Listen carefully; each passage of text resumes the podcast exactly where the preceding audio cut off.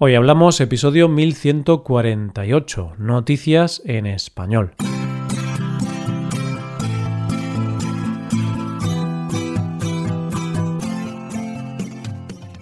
Bienvenido a Hoy Hablamos, el podcast para aprender español cada día.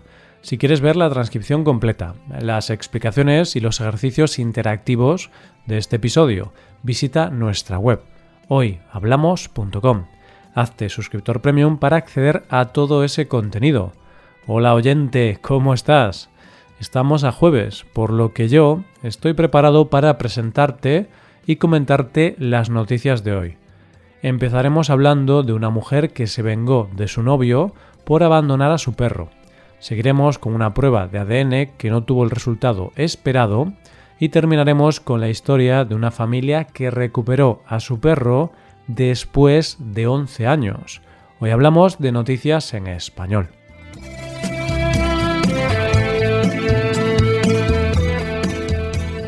Hace poco Rebeca y yo adoptamos un perro y la verdad es que yo me quedé un poco sorprendido por cómo era el proceso para adoptar al perro, por lo menos en la protectora a la que acudimos. Y es que yo pensaba que sería ir, elegir al perro y adoptarlo, así de sencillo. Pero no, lo cierto es que la asociación realizó un proceso de selección donde elegían al candidato ideal para el perro. A mí me parecía que, en lugar de estar adoptando a un perro, estaba adoptando a un niño, porque el proceso es bastante similar.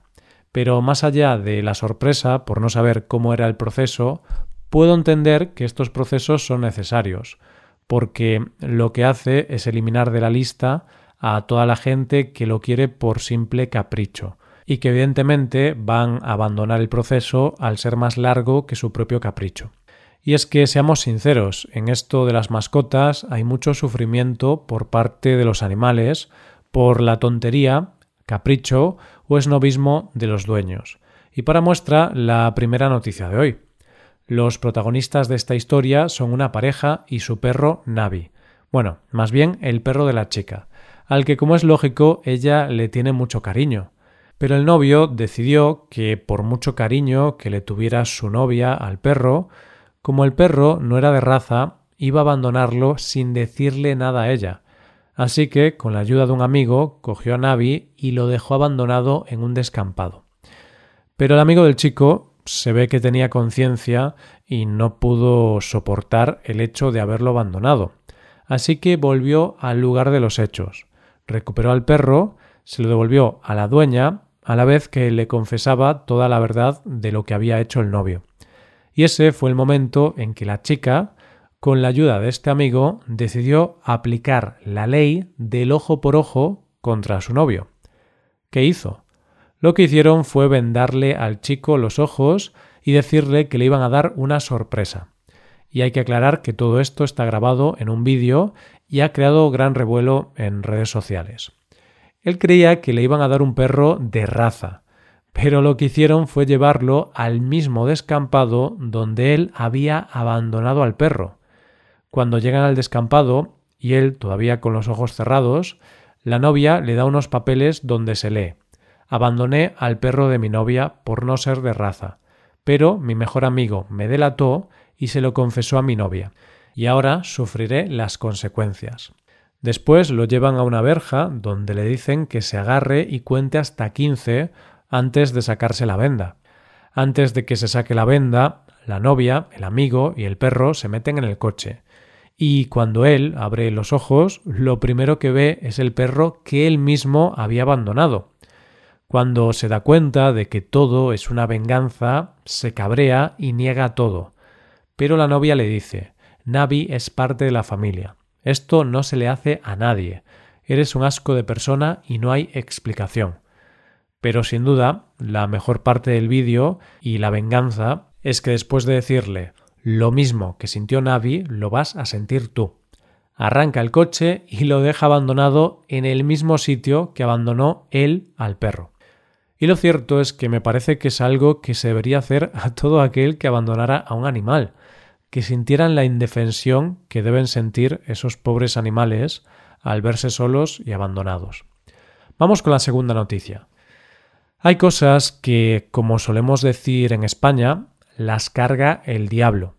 Es decir, que hay cosas que tienen mucho peligro y que tenerlas, hacerlas o jugar a ellas siempre lleva un riesgo innecesario. Y una de esas cosas que para mi gusto las carga el diablo son las pruebas de ADN que además se han puesto muy de moda últimamente. Y a mí me parece que está muy bien saber tus orígenes, pero creo que hay mucho peligro porque te arriesgas a descubrir cosas que no quieres saber o descubrir secretos familiares que llevaban escondidos años. Y esto es precisamente lo que les ha pasado a las protagonistas de nuestra segunda noticia de hoy. La protagonista de esta historia es una mujer cuya madre es polaca y su padre es inmigrante iraquí, aunque la historia la ha contado la hija de esta mujer. Ella cuenta que la protagonista de la noticia, su madre, es una mujer que hoy por hoy está muy orgullosa de sus raíces iraquíes, pero que llegar a ese orgullo le llevó tiempo y sufrimiento, ya que sufrió mucho acoso de pequeña debido a estas raíces. Pero la noticia empieza en el momento que esta mujer se hace una prueba de ADN que había sido un regalo por el Día de la Madre. ¿Y cuál es su sorpresa cuando al llegar los resultados, estos dicen que no tiene nada de iraquí, que es 100% europea. La mujer se lo cuenta a su hija, y ésta le dice que se ponga en contacto con la empresa porque lo más seguro es que sea un error. Sin embargo, la mujer piensa que quizá no es un error, por lo que decide hacer algunas investigaciones en su familia. Y aquí es donde se ve claramente mi teoría de que hay cosas que las carga el diablo, porque finalmente la madre de esta mujer le terminó confesando que, en realidad, no tenía muy claro quién era su padre, porque en el tiempo que se quedó embarazada de ella tenía relaciones con el hombre iraquí, pero también con un hombre polaco. Y ahora el problema no es solo que la madre se ha quedado destrozada por saber que sus raíces son otras, sino que el que creía que era su padre no lo es, y lo peor es que está tan afectada que no sabe si contárselo a su padre o no. Conclusión cuidado con lo que se regala. Porque como dice esta chica, en mi mente él sigue siendo mi abuelo y su padre, pero no puedo evitar sentirme destrozada por haber adquirido el test de ADN. Lo que yo te diga, oyente, esto lo carga el diablo. Llegamos a la última noticia de hoy. Siempre se dice que la esperanza es lo último que se pierde. y por si tenías dudas de que esto pudiera ser cierto, Solo te voy a decir que estés atento a la última noticia de hoy. Toda esta historia empieza en 2010, cuando Crumpet, la perrita de Sarah Cobell y su familia, desapareció de su jardín trasero en Sherborne, Inglaterra, cuando solo hacía tres meses que la tenían.